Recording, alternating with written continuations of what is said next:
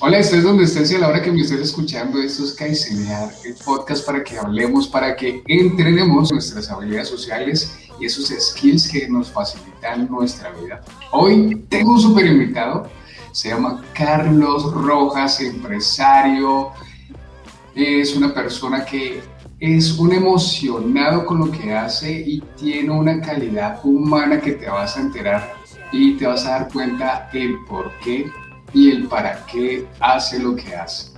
El tema de hoy es muy especial porque vamos a estar hablando de cómo sobrevivir a esta crisis actual con el desarrollo de ciertas habilidades sociales. Habilidades como la empatía, la inteligencia emocional, la inteligencia financiera, como la asertividad, la capacidad de negociación, el networking, esa capacidad de hacer relaciones personales con las demás personas y ser una persona con una calidad humana total. Carlos, ¿cómo estás? Buenas tardes, bienvenido. Muchas gracias por estar con nosotros aquí.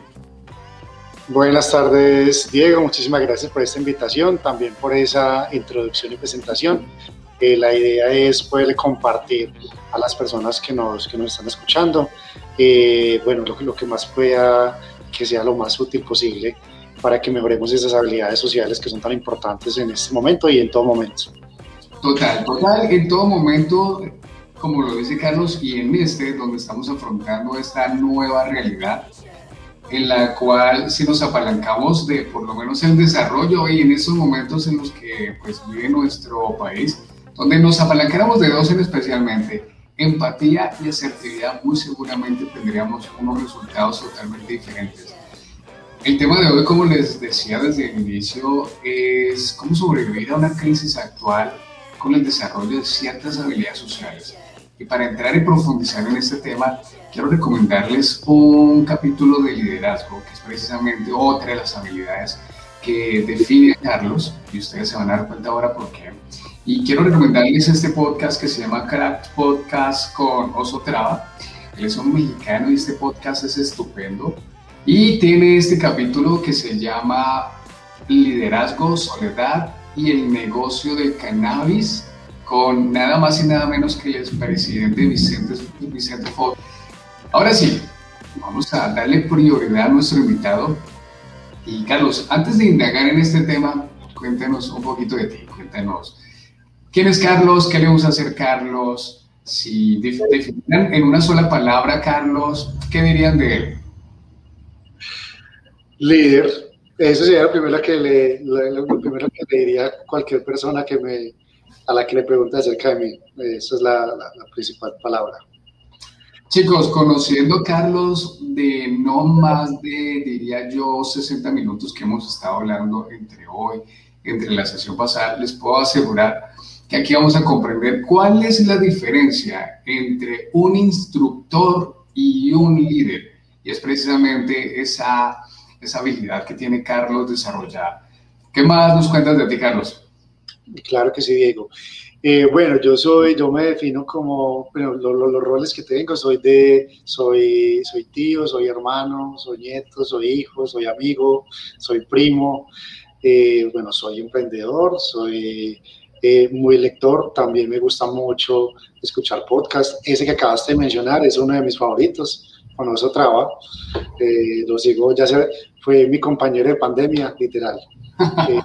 Eh, eh, no sé cómo se le llama a una persona que escucha podcast. Pues, somos, somos, somos unos frikis del podcast, somos unos frikis del podcast, unos apasionados por el, por el desarrollo de, nuevas herramientas de estudio. Eh, correcto. entonces, sí, aficionado pues a los podcasts, me gusta mucho la actividad física.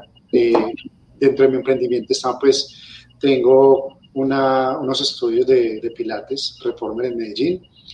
Eh, también soy consultor en estos temas, en temas de estrategia, de planeación estratégica y de acompañamiento a líderes para que se desempeñen mejor y desempeñen mejor eh, sus equipos y que sus equipos de trabajo se desempeñen de la mejor forma para alcanzar resultados extraordinarios. Ese es como, ese es mi propósito, básicamente. Donde yo haga eso, ahí voy a estar feliz.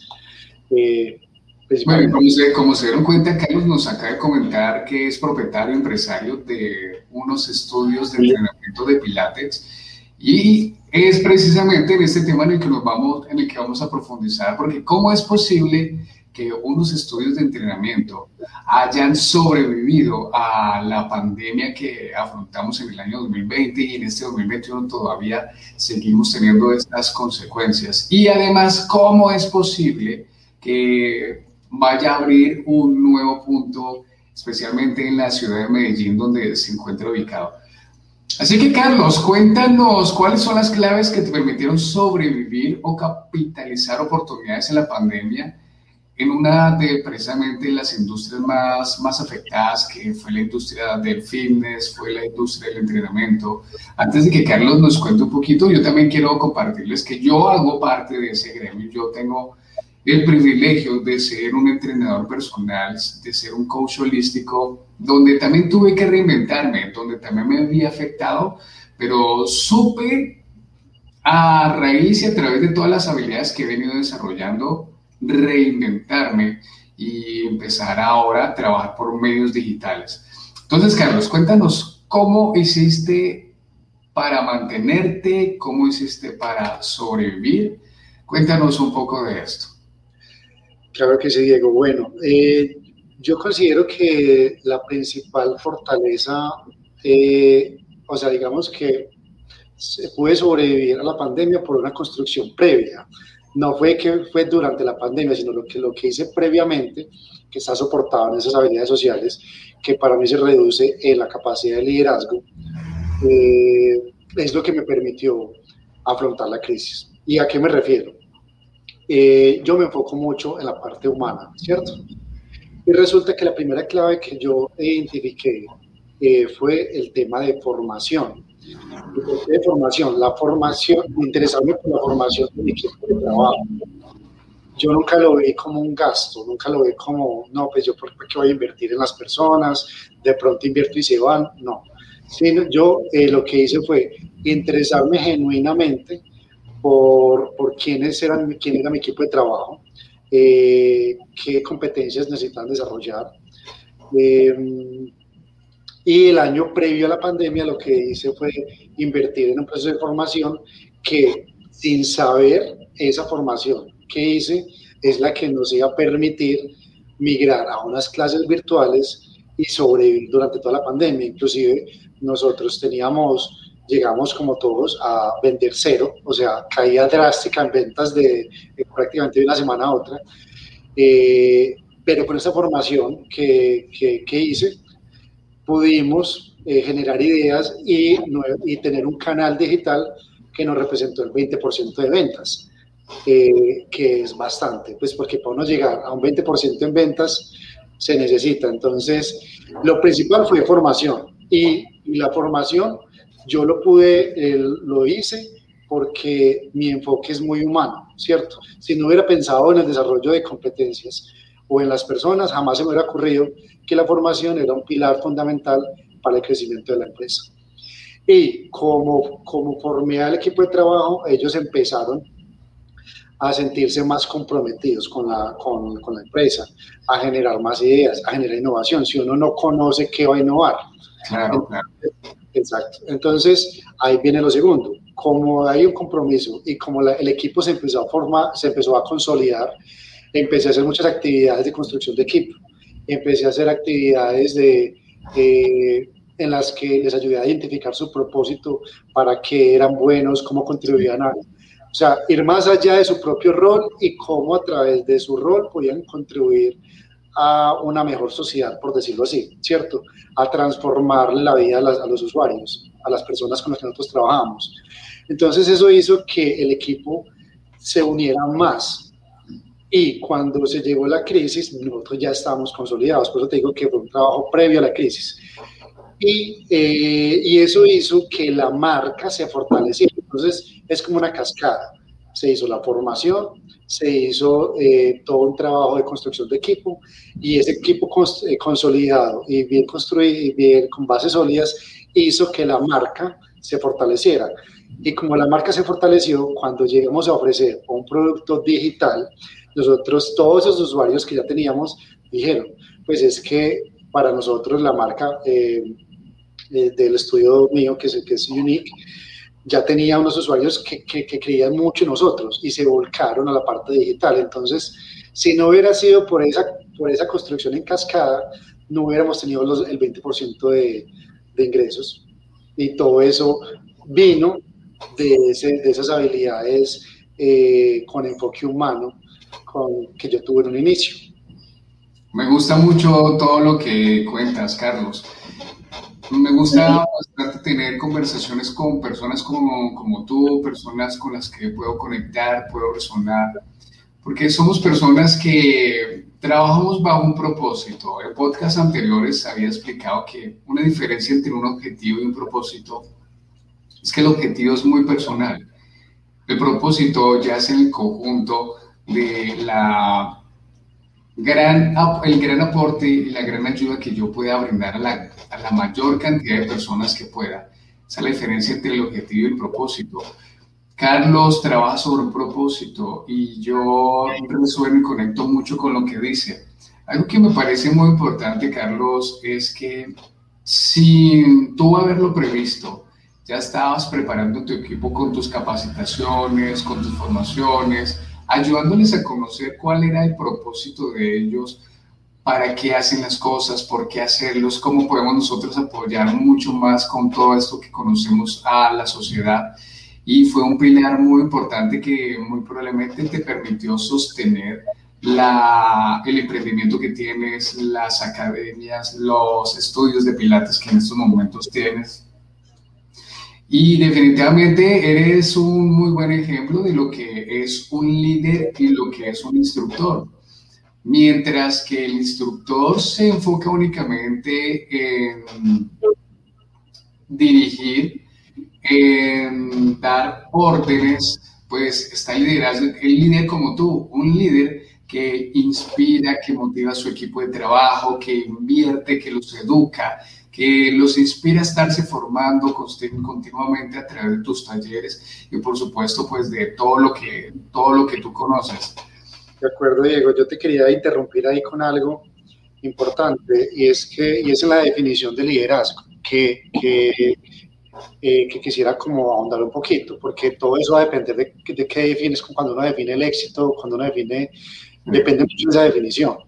Para mí, un líder una, eh, o liderazgo es la persona que se encarga que, su, que él primero, o sea, uno primero se desempeñe mejor. Eso es lo primero. Si yo no tengo autoconciencia de lo que soy y, de, lo que, de, lo que, de mis fortalezas y mis debilidades, nunca voy a poder impactar a otras personas. Y lo segundo es cómo hacer para que mi equipo se desempeñe de mejor forma. primero me ocupo de mí y después me ocupo de las personas que trabajan conmigo. Y cuando ya hago eso y de forma genuina, eso tiene que llevar a un resultado o sea, muy positivo. Eh, resultado que sea va a ser muy positivo porque lo estamos conectando con, con, con ese propósito eh, que es en realidad que vivamos mejor, que nos sintamos mejor, que demos lo mejor de, que cada uno de nosotros dé lo mejor. Para mí eso es el liderazgo. Y una vez uno tiene eso claro, eh, todo va a venir, todo va a venir ya sea con, con proveedores, con equipo de trabajo, todo se va a facilitar porque uno está interesado es en que todos están alrededor de uno eh, vivan de la mejor forma posible. Para mí eso es el liderazgo. Y bajo ese concepto cualquier persona puede ser líder. No es líder, no tiene que ser una persona que tenga equipo de trabajo o un personal a cargo. Líder soy yo que me lidere a mí mismo, empezando por ahí o cómo hago para que todo lo que yo haga se, o, el impacto que yo tengo, como las poquitas cosas que haga en mi, en mi, mi, trabajo, en lo que yo haga, se haga de la mejor forma y eliminar barreras para que todo fluya. Eso ya es ser el líder. Muy, muy de acuerdo. Y aquí quiero contarles un poquito por qué me encanta este tema de liderazgo. También estuve en el rol de ser empleado y cuando fui empleado, si yo hubiese sabido de toda esa información, muy seguramente hubiese sido un mejor empleado que aportara mucho más a, mi organización. No aprovechaba yo en ese tiempo las capacitaciones y las formaciones porque realmente no las veía necesarias en ese momento, pero si yo hubiese sabido el potencial que hubiese desarrollado en mí, hubiera aprovechado absolutamente todo ese tipo de capacitaciones que precisamente a través de medios como es Carlos, que es el líder de su marca, o como lo hacen otras, otras compañías capacitando a sus y formando a su equipo de trabajo. Yo los invito a que aprovechen al máximo todo ese tipo de capacitaciones. No saben en qué momento de su vida les pueden llegar a servir.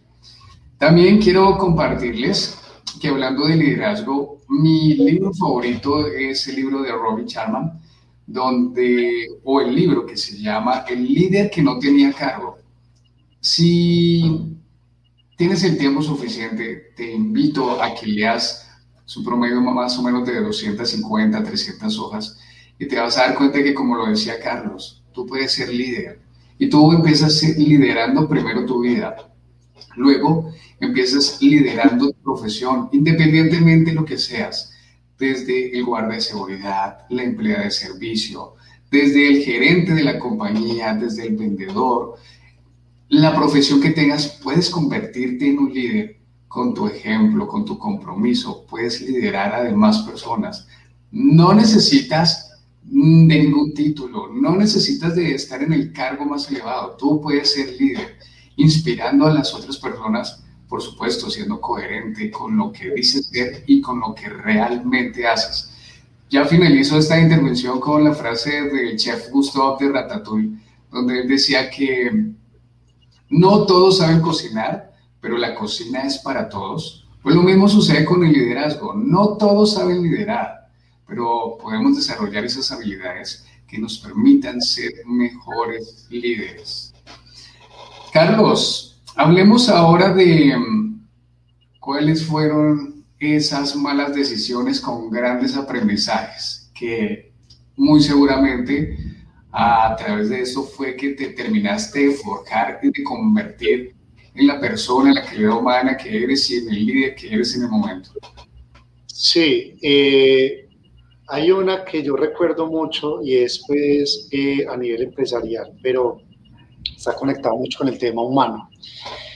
Y es que eh, cuando yo empecé la empresa cometí un error muy grande. Y fue que eh, yo pensaba que uno con solo pagarle a las, a las personas con eso era suficiente ilustración para que desempeñaran su trabajo, ¿cierto? Eh, y no. no y cuando empecé, resulta que tuve en mi equipo de trabajo a unas personas que no cumplían, con, no les hice más bien el debido proceso, ¿cierto? Sí. abrí como las convocatorias y llegaron, pues, una, dos, tres, y las primeras tres que llegaron, más o menos esas fueron. y bueno, entonces yo dentro de, mi, dentro de mi ignorancia, pues por decirlo así, dije, no, yo les pago y con eso es suficiente. Pues no, eh, empecé a tener una rotación muy alta de, de, de, de compañeros de trabajo y eso hizo pues que casi que me quiebro, pues porque eh, pagar liquidaciones, contratar, formar. Eh, yo te cuento que en este momento pues yo duré con una rotación de, y tú que estás y conoces la industria, eh, a mí no me, rotan no me rotaron las personas en cuatro años, más o menos tres años y medio, la rotación mía fue cero, pero al principio fue cada tres meses me rotaba el 50% del personal, o sea, era mortal. Y el error mío fue creer que solo con, con pagarle a una persona ya era suficiente. No, hay que hacer un análisis más allá eh, de entender ese propósito de las personas, de en realidad si están buscando trabajo. Bueno, digamos que en nuestro país es un poco complejo que todos encuentren la pasión y todos vivan de su pasión, pero yo creo que lo importante es que lo que se haga, se haga de la mejor forma posible. Y ahí viene otra vez el tema del liderazgo. Es, yo creo que la pregunta fundamental que nos debemos hacer siempre es, no importa dónde estemos, es cómo puedo contribuir a que lo que estemos viviendo sea mejor o que los que estén a mi alrededor se sientan mejor. Ya con eso, usted ya es con eso, ya activo el liderazgo al 100%. Entonces, ese fue uno de mis mejor, de mayores aprendizajes, eh, que fue en realidad hay que tomarse el tiempo para elegir el equipo de trabajo, para identificar sus fortalezas, para identificar ese propósito, si en realidad la persona adecuada para el trabajo que uno está ofreciendo. No es un familiar, no es por hacer un favor, tampoco, en realidad tiene que ser una persona que tenga como las habilidades correctas, sino tomarse el tiempo de entender la persona e inclusive de, de, decirle, mira, este no es el trabajo para ti, y hacerlo de una forma muy humana, es decir, no es como... Eh, decirle, no, no eres apto, no, simplemente darle una retroalimentación, eh, capacitate en esto, en esto, puede tener las puertas abiertas para más adelante. Es decir, es como todo un tema muy humano, por eso digo que es siempre entender que tratamos con personas y, y, con base en eso, pues hacerlo de la mejor manera posible. Me identifico mucho con lo que dices, Carlos, porque cuando yo no encontré mi pasión, cuando tampoco conocía mi propósito, también estaba en, en esa faceta de simple dar lo, lo, mínimo necesario, trabajar con la ley del el mínimo esfuerzo, con que, bueno, que ya me contrataron y voy a hacer exactamente para lo que me pagan, no voy a esforzarme en absolutamente nada. En una charla que tenía anteriormente con Eva Martín, que los invito a que le escuchen ese, ese capítulo, decíamos, si eres empleado, si estás brindando un servicio, ¿qué huella te gustaría dejar en donde estás? ¿Cómo te gustaría ser recordado en donde estás? Precisamente esto nos motiva, nos incentiva, nos inspira a buscar ese camino del liderazgo. Si Carlos me ha contratado a mí y yo me encargo de dar un estupendo trabajo. Y bueno, llegó la oportunidad de emprender por mi cuenta o surgió una nueva oportunidad laboral. Muy probablemente cuando salga de, mi empresa donde esté trabajando con Carlos, Carlos va a hablar de mí, de, hablando prácticamente las mil maravillas. ¿Pero por qué? Porque a través de un esfuerzo, de un trabajo consciente, de un trabajo comprometido, me encargué de dejar una huella de valor en la organización, en hacia el cliente hacia el cual yo me esté dirigiendo. Exacto. Excelente. Tú, tienes un video en YouTube que me pareció muy interesante, donde hablabas de la experiencia de la apertura de tu primer negocio, de ese negocio de pilates me parecería interesante que nos contaras un poco acerca de ella, de ese primer mes donde aparentemente el primer día esto empezaba, pero de maravilla. Cuéntanos un poquito acerca de esa experiencia. Sí, pues bueno, resulta que, eh, bueno, yo llegué al tema del emprendimiento porque le ayudé a un amigo de la maestría a comercializar su negocio.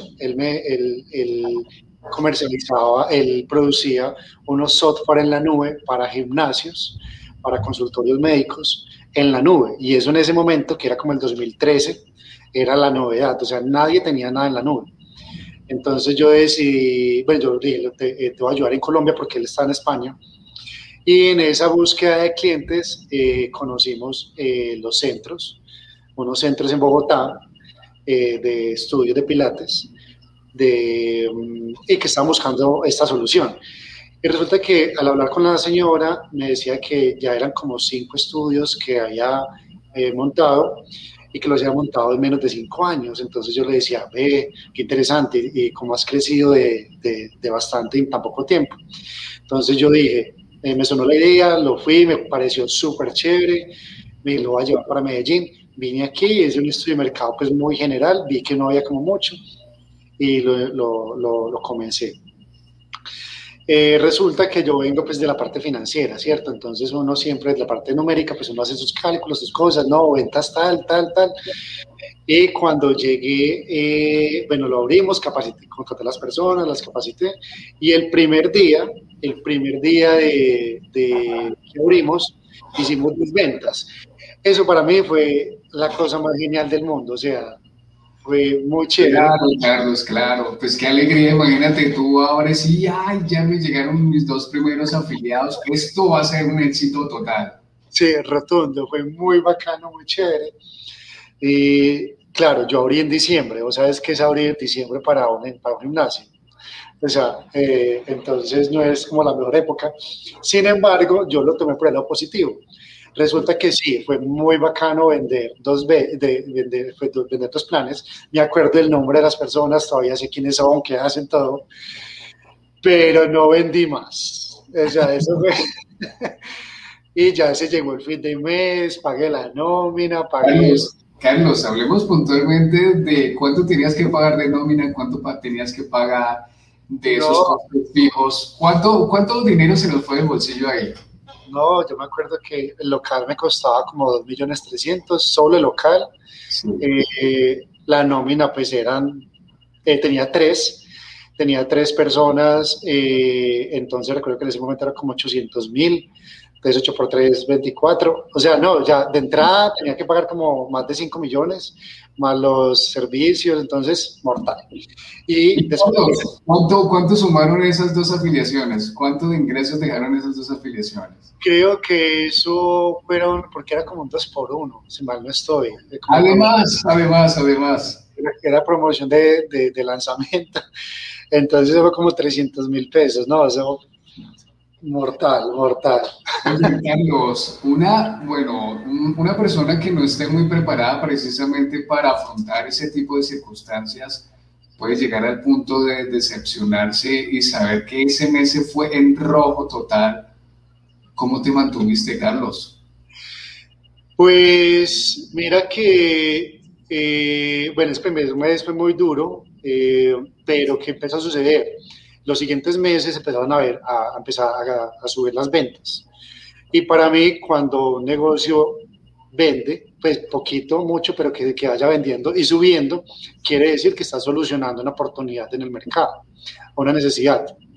Entonces mi negocio iba creciendo, no al ritmo como yo financieramente pensé que yo decía, pues ese primer mes iba a vender como 30 planes y un éxito, eh, pero él iba creciendo obviamente fue muy duro porque aparte, como te conté anteriormente, eh, tenía una, empecé a tener rotación alta de profesores, entonces tenía un problema grave. Yo no soy profesor.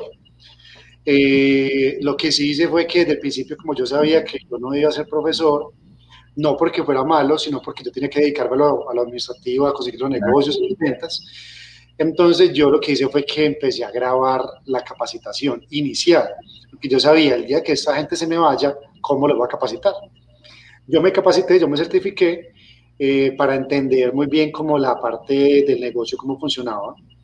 Pero también eh, lo grabé porque yo decía, si, si, pensando a futuro, pues mira cómo pues uno empieza como a, a, prever. y yo dije, si ellos se me van, aquí está la capacitación y efectivamente eso fue lo que, eso fue lo que pasó.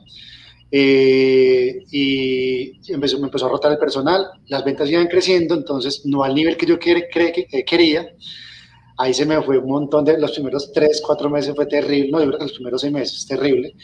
Pero, una, resiliencia tremenda, Carlos, una resiliencia, una resiliencia total que tuviste durante esos seis meses y además que esto pues estuvo sustentado por todo lo que tú ya conocías, todo lo que tú habías estudiado, ya sabías en lo que te ibas a enfrentar. Eh, sí, sabía, pero no que, era, no que era tan duro, porque uno sí, quiere, eh, uno sí quiere generar ingresos desde el momento cero, o uno no quiere estar sacando parte del bolsillo de uno. Eh, y aparte, cuando uno emprende, uno le toca muchas cosas, es decir, no es solo los profesores. Entonces viene la parte legal, la parte tributaria, y todo eso va, te, va, te va desangrando poco a poco lentamente. Es como los agujeros de un colador, te vas desengrando, pero por todos lados. Exacto, eso te, eso te drena energía, eh, te pones triste, te pones, no tienes equipo de trabajo, porque en ese momento yo no tenía un equipo. Yo lo que tenía era una empresa que me estaba, me estaba era desangrando lentamente y no tenía tiempo para pensar porque todo iba transcurriendo en el día a día. Entonces cada día era una sorpresa, era muy complejo. Pero ya entonces empecé a afinar. Entonces empecé, listo, venga, no, yo tengo que empezar a, a organizar. Ah, bueno, y cometí un error grande. Eh, y es que crecí eh, con estos errorcitos, me dio por abrir otra sede. Entonces, cuando uno crece con muchos errores internos, lo que hace es duplicar los errores. Claro, Carlos, y algo que solemos hacer las personas novatas en emprendimientos es que vemos que el negocio rentable y aparentemente va bien, uy, me voy para el segundo negocio porque es que voy a llenar de una gran cantidad de centros de entrenamiento todo Colombia. Exacto. Eh, y resulta que entonces uno crece en problemas también, después de crecer en ventas, pero en problemas también, y empecé con todo este tema humano. Empecé con el tema de, elegir a las personas correctas, el tema de capacitación, el tema de construcción de equipo, y ya una vez comprendido esta parte, ya lo fortalecido, ya seguí pues como con, ahí sí seguí con nuevamente a, a con ya un equipo más establecido. Listo, Carlos, tengo unos, unos detalles con mi cámara. Bueno, mientras se soluciona, seguimos aquí la conversación. Dale. Y eh, bueno, finalmente de esto tuviste grandes aprendizajes, de estos dos errorcitos de uno. por supuesto, nosotros somos ambiciosos y queremos más y queremos estar aperturando más, más negocios pero caemos en la trampa de la inexperiencia de ser novatos porque tengan en cuenta que Carlos no era experto en este tema, Carlos no era experto en pilates, Carlos de hecho hace muy poco conocía acerca de esta disciplina deportiva, ¿verdad?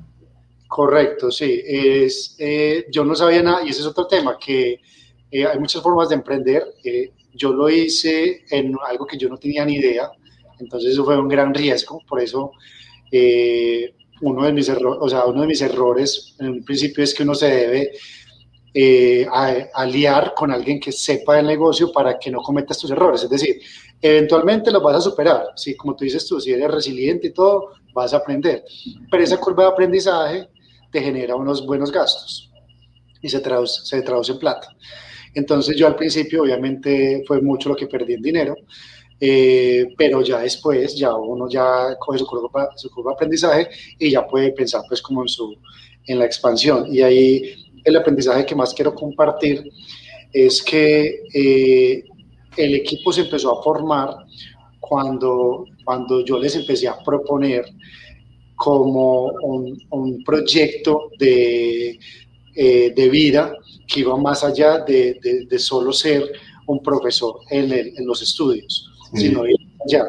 Y una vez yo empecé como a, como a, a entender más como a, a, las personas que me rodeaban, a mi equipo de trabajo, a lo que ellos, a, su, a sus sueños, a lo que ellos querían, empecé a entender eso, entonces empecé a, a construir ese equipo y a vender como esa, como que podíamos hacer cosas juntos más grandes. Y ahí es que empecé a despegar. Nuevamente tú comprometido con no solamente tu crecimiento, ni el crecimiento de tu marca, ni el crecimiento de tu empresa, de tu emprendimiento, sino con el crecimiento personal de tu equipo de trabajo. Correcto, correcto. Y, algo también que justamente también leí hoy en, un, en, un, artículo acerca del crecimiento acelerado de empresas, en el que mencionaban que una de las claves para que las empresas que empiezan, continúen y crezcan son las alianzas. Y ahí viene otra vez el tema de las habilidades sociales. De cómo tú piensas más en cooperar, en aliar, que en competir y destruir. Y eso desde siempre también ha sido una de, los, de las cosas que me ayuda mucho, porque yo genero relaciones de, media, de, de, largo plazo, de mediano y largo plazo. Yo no, yo no espero sacarte provecho hoy, porque ¿para qué? O sea, es que no me interesa vender una vez, a mí me interesa vender muchas veces. Y cuando uno hace esas alianzas, piensa es a futuro. Entonces yo no puedo pensar en hacerte daño hoy porque sé que no vas a querer cooperar conmigo mañana. Carlos, y precisamente que ya que tocas el tema empresarial, el tema es el siguiente, ¿qué se debe tener en cuenta para definir una buena estrategia empresarial? Pero antes de que nos respondas a esta pregunta, a este cuestionamiento, cuéntanos en dónde están tus sedes, en dónde están tus centros de entrenamiento de Pilates, cómo te encontramos en las redes sociales. Cuéntanos un poquito de esto. Claro que sí, gracias Diego. Bueno, nosotros estamos en Medellín, tenemos tres sedes, una, tres sedes físicas, una en Palmas, una en el velódromo y una en el Club Country. Eh, próximamente estaremos abriendo una sede nueva en el poblado y la idea es pues, seguir con el plan de expansión. Y pues eh, en redes nos pueden buscar como Unique Pilates. A mí como consultor, yo trabajo pues como consultor en temas de estrategia empresarial, lo que vamos a hablar a continuación, que también involucra toda la parte de habilidades sociales. Eh, trabajo con, con, una empresa que se llama Vitana. Vitana es una consultora en temas de gestión de conocimiento y estrategia empresarial. Y a mí pues me pueden encontrar como, como Carlos, Carlos Rojas con K. Es algo eh, que siempre implementé desde hace mucho rato como el, el, nick mío. Y, y, también yo comparto mucha información relacionada con el liderazgo porque es lo que me apasiona y lo que me, me sale pues, como de forma natural. Listo, Carlos. Mira, siento una gran admiración por ti, porque como te decía, conecto mucho con muchas cosas que dices y es, una de ellas es hacer relaciones a largo plazo. No una relación en búsqueda, en búsqueda de algo que yo necesito, un bien común, sino en algo donde ambos podemos tener un ganar-ganar, algo donde ambos podemos aportarnos, de hecho, hay algo que me gusta mucho de unas reflexiones de Gary Vaynerchuk y es que dice que cuando tú te acerques a una persona a solicitar un favor, asegúrate que tú ya has hecho el doble por esta persona. Y yo creo que tú y yo conectamos con esta frase, nosotros somos personas de dar, de contribuir, porque eso nos alegra, esto nos hace feliz, esto es parte de la pasión que, que conlleva de un muy buen líder. Carlos. ¿Qué se debe tener en cuenta para definir una buena estrategia empresarial? Y es que esto me gusta mucho porque qué mejor que nos lo diga una persona que emprendió un negocio donde desconocía absolutamente, bueno, no puede decir absolutamente, pero en gran cantidad desconocía de, de esa disciplina. Una persona que inyectó de su bolsillo una gran cantidad económica donde no tuvo absolutamente nada de ganancias y donde a la fecha tiene ya tres puntos de entrenamiento, tiene a su equipo de trabajo emprendiendo y trabajando en online. Así que, Carlos, ¿qué se debe tener en cuenta para definir una buena estrategia empresarial? Eh, sí, Diego, mira, eh, y volvemos a conectar con el tema de, de, liderazgo y habilidades sociales. Lo principal que hay que considerar en una estrategia empresarial es el propósito superior de la empresa que se tiene así como se tiene en cuenta el propósito personal. ¿Por qué? Porque si usted no define bien ese propósito, ese impacto que va más allá del dinero, no nos vamos a conectar con él. O sea, las personas tenemos que tener un propósito que nos haga levantar todos los días a las 6 de la mañana o a las 7 o a la hora que te levantes. Eh, y que te impulse a, a, vivir el día con con la mejor actitud posible. Y eso se hace con un propósito superior. Más allá de ventas, si las ventas van a venir, los resultados van a venir. Claro, eso sería la ley de la causa-efecto. Correcto, Diego. Entonces, para mí eso es lo fundamental. Y las empresas, por lo general, me, me contactan y cuando yo voy, eh, piensan, no, no, yo quiero que ya, que crecer rápidamente, que metas, que ventas, que ventas, que ventas, que rentabilidad. Pero es que para que eso se dé, hay, un, grupo de personas detrás que tienen que sentirse conectadas con algo y uno no se conecta con una venta. O sea, usted me dice, mi meta en ventas es crecer el 20%, que son 3 mil millones, pues por decir un ejemplo. Nadie se conecta con eso, pero yo sí me conecto con transformar vidas. Por ejemplo, ese es, el propósito de mi empresa, de Unique. Y lo que nosotros, por ejemplo, el propósito de nosotros es transformar vidas y cumplir sueños. Y la gente nos dice, ¿cómo que cumplir sueños? ¿Ustedes qué tienen que cumplir sueños? Pues, ah, eh, ¿cómo cumplimos sueños nosotros? Porque nosotros, haciendo que usted tenga un bienestar físico y mental, va a poder cumplir sus sueños. ¿O acaso usted enfermo puede cumplir sueños? No, no puede. Entonces, mira, es diferente yo decir que queremos crecer 200% a decir que queremos transformar cada vez más vidas y cumplir más sueños. Y bueno, completando la parte de estrategia, Diego, ya una vez que uno define la, hacia dónde va o, o cómo quiere impactar eh, la sociedad o las personas que están alrededor, ahí sí viene la parte de, bueno, entonces, ¿cómo lo quiero hacer? ¿Con quién lo quiero hacer? ¿En eh, dónde lo quiero hacer? Eh, con, haciendo qué alianzas, a qué velocidad. Eso es estrategia. Ya eso es, ya entra uno como en el, como en el tecnicismo, por decirlo así, como en la, como en desagregar cómo lograr ese impacto. Pero si usted no tiene ese, ese impacto definido, pues por más que trates de, de, de, de, definir qué plan de mercadeo, qué finanzas, qué es todo eso que te estoy hablando, eh, pues no te vas a quedar en ningún momento corto. Y por eso hay una estadística que dice que solo el 30% de las empresas que planean cumplen sus planeaciones. Imagínate, solo el 30%. ¿Por qué? Porque no tienen claro ese componente de, de, cultura y de propósito eh, claro que conecta a las personas para que ejecuten en el día a día sus planes. Pues me gusta mucho ese término que utilizas y es del propósito superior. Era un paso mucho más al fondo y bueno, este es el acompañamiento que tú haces con, siempre suelo decir que a través de grandes preguntas, grandes preguntas, grandes cuestionamientos, los cuales tú a caer en conciencia a las personas, claro, de esta forma es como yo puedo acercarme, cómo puedo aproximarme de una manera mucho más estratégica y no tanto desde el corazón, no tanto de lo emocional, sino lo racional, con cifras, con estadísticas, con, con hechos. Carlos, quiero agradecerte por contarnos tus experiencias, tus aprendizajes. Quiero agradecerte por la calidad humana que tienes como persona, Quiero agradecerte por el tiempo que me brindaste, quiero agradecerte como siempre suelo decirle a mis invitados, y es por una de esas 24 perlas que para mí son sumamente valiosas y se llama tiempo. Lo valoro mucho, te agradezco mucho. Y Carlos, bueno, cuéntanos dos cositas. ¿Cuál es ese podcast favorito? Porque hablamos antes de iniciar que es que somos unos adictos al, al a la formación y la formación que podemos hacer a través de, de los podcasts. ¿Cuál es ese podcast favorito tuyo, Carlos? Sí, eh, hay uno que es el top para mí. Se llama eh, Máximo Desempeño de Pablo Jacobsen. No sé si lo, has, si lo has escuchado. No lo he escuchado, pero muy probablemente empezaré a consumirlo como loco.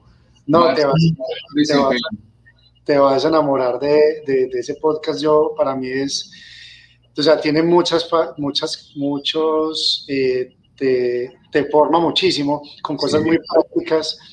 Y, por ejemplo, de ahí saqué algo que, que yo trato de compartir con las empresas y como equipo de trabajo y que está muy enlazado con el tema del propósito y es que lo que nosotros nos tenemos que ocupar, bueno, sí nos tenemos que definir metas y es clarísimo porque si uno no tiene una meta clara no va a llegar a ningún lado.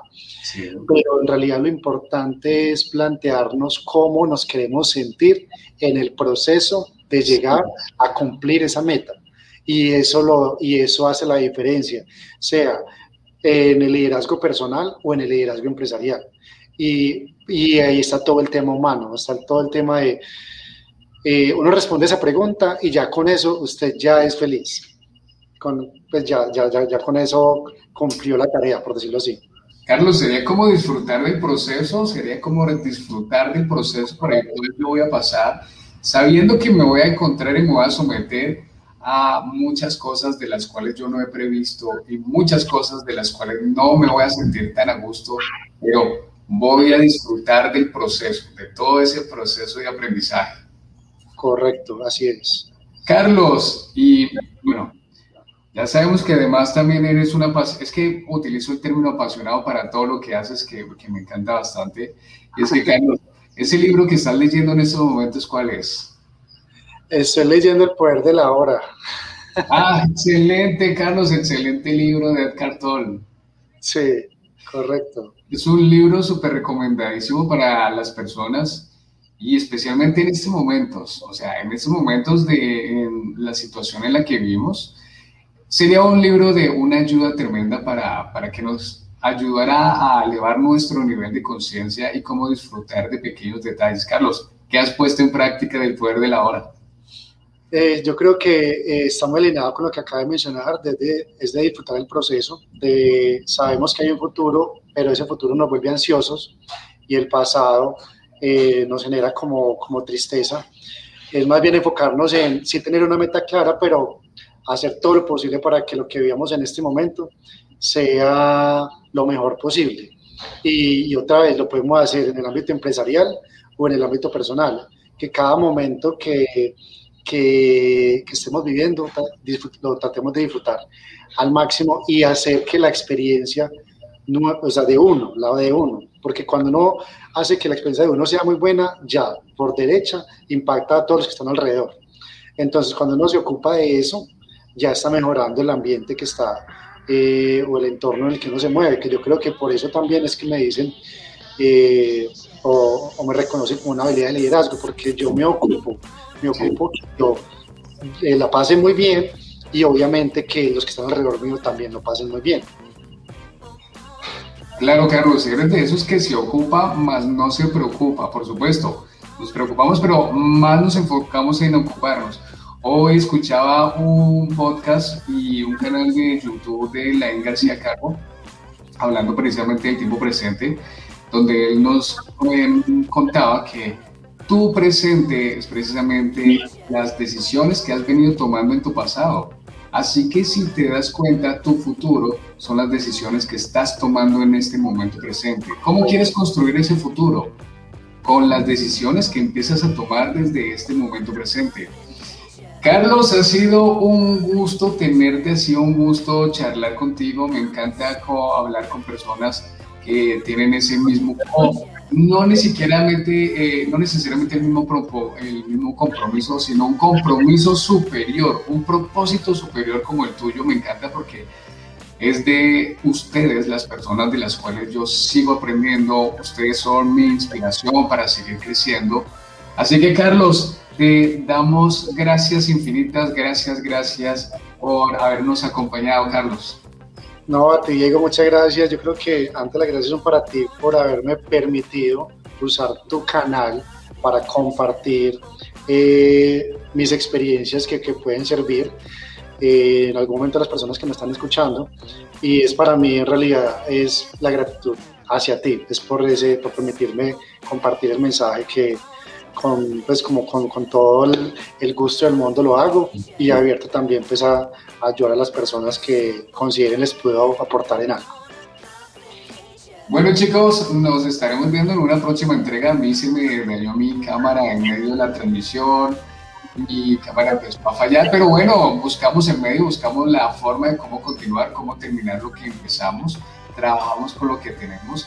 Así que nos veremos en una próxima entrega y adiós.